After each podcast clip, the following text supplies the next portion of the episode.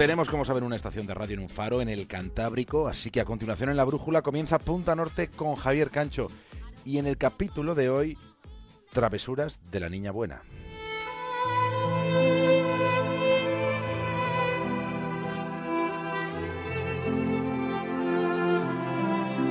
Es muy posible que si decimos Concha Espina, haya muchos que piensen directamente en la dirección de un equipo de fútbol.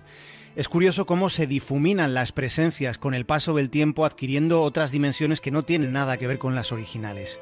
Es probable que sean bastantes los que desconozcan quién fue en verdad una mujer llamada Concha Espina.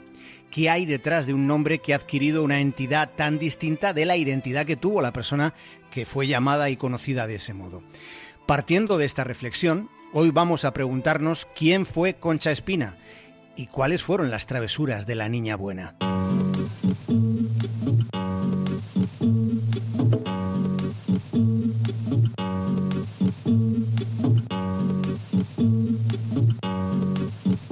Espina fue una mujer mucho más moderna de lo que ella misma se consideró. Todos resultamos bastante más contradictorios de cómo nos pensamos. Siempre es más esclarecedor lo que se hace que lo que se dice. Admitamos que el comportamiento humano no suele proceder con demasiada consecuencia en relación a las recurrentes declaraciones de principios que tanto se vociferan. Ocurre que en tantas ocasiones quienes se proclaman progresistas no lo son tanto como dicen, y sucede que quienes se definen como conservadores no se ajustan tanto como aseguran a la tradición que defienden. Esto ha pasado tantas veces en la historia y sigue pasando en los días que vivimos que parece algo consustancial al ser humano. Y a Concha Espina también le sucedió.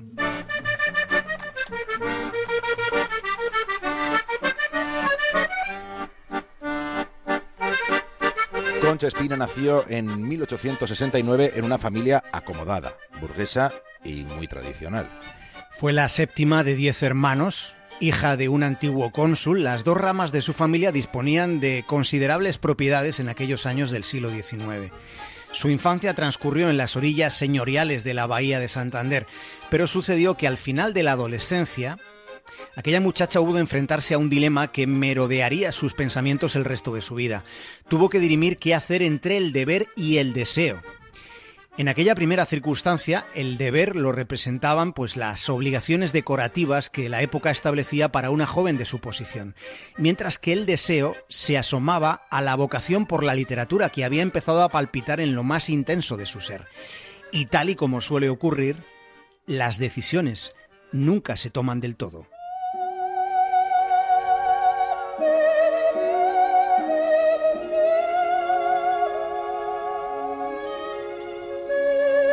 Concha Espina se casa muy joven, se casa con Ramón de la Serna, se convierte en una esposa de la época, eso sí, sin renunciar a escribir siempre que podía.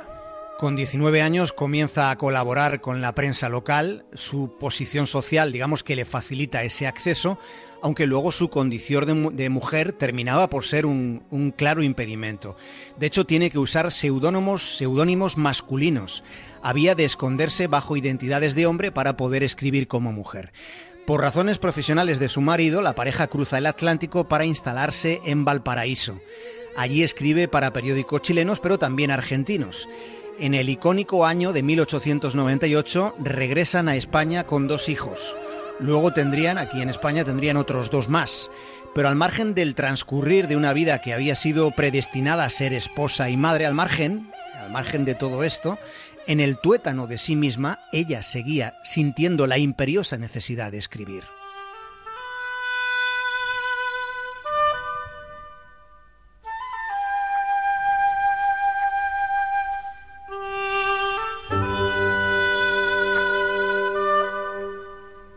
Ella, Concha Espina, fue más allá de las expectativas que su tiempo tenía para mujeres como ella.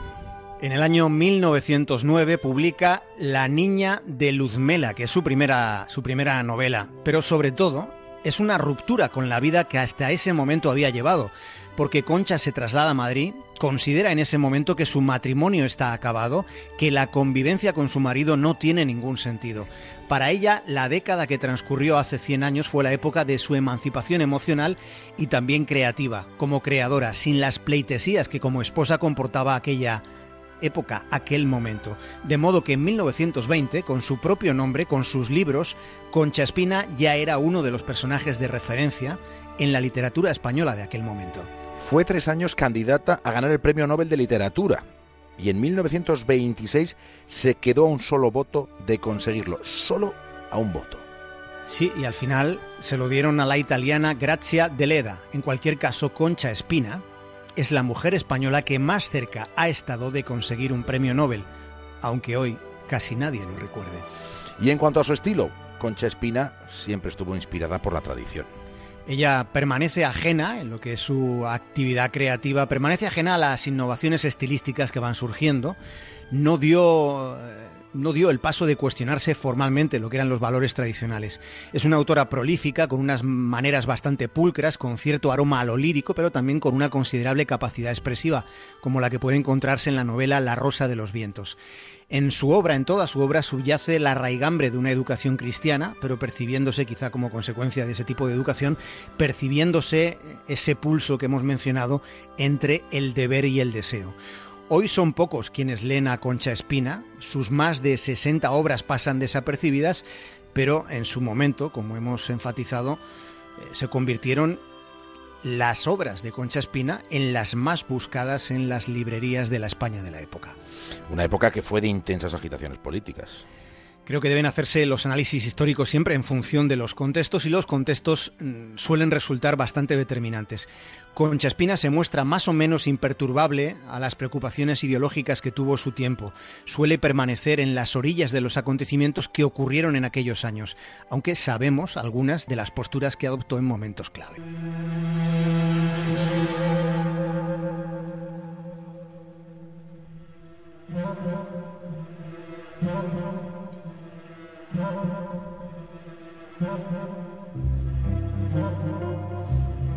Respalda con Chespina la dictadura de Primo de Rivera, pero resulta que también firma una carta colectiva en la que se pedía al directorio militar el indulto del poeta anarquista Juan Archer. Más tarde, Concha Espina celebraría la llegada de la Segunda República, cuya legislación le permitiría divorciarse, pero enseguida se siente defraudada. Ella se definía a sí misma como una mujer conservadora. Cuando estalla la guerra civil, se marcha de Madrid, deja la calle Goya y regresa a Cantabria, donde espera la victoria del bando golpista.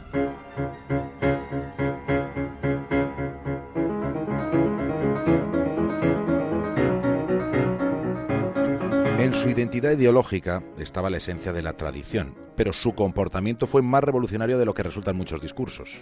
Se separó de su marido a comienzos del siglo XX, decidió escribir, desde la literatura contribuyó a escapar del silencio al que el ámbito femenino estaba postergado. Ella se apartó de la sombra del señor con el que se había casado. Es verdad que lo hizo desde una posición acomodada, pero es un hecho que lo hizo. No olvidemos uno de esos detalles que probablemente se habrán olvidado. La Real Academia no permitió que ninguna mujer se sentara en sus sillones hasta el año 1978. Los baños en la RAE, en la Real Academia, no tienen más de 40 años, los, baños femeninos, quiero decir.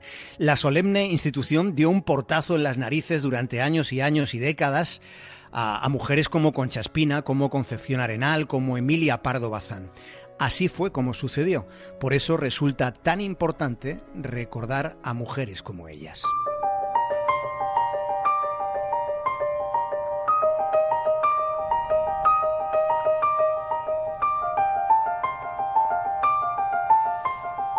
Concha Espina no está en Concha Espina. Está estos días en el Museo Nacional de Ciencias Naturales. Y forma parte de una exposición que nos ha llamado la atención y en la que nos fijamos donde se muestra la obra y el comportamiento de mujeres que ganaron el premio Nobel. Concha Espina no lo ganó, pero fue la española que estuvo más cerca.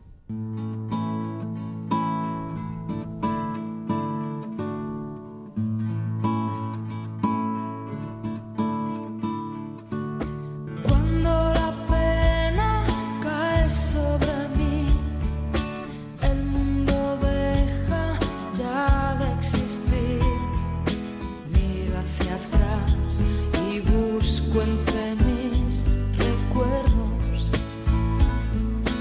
para encontrar la niña que fui y algo de todo lo que perdí. Miro hacia atrás y busco entre mis recuerdos. Javier Cancho, hasta mañana. Un abrazo.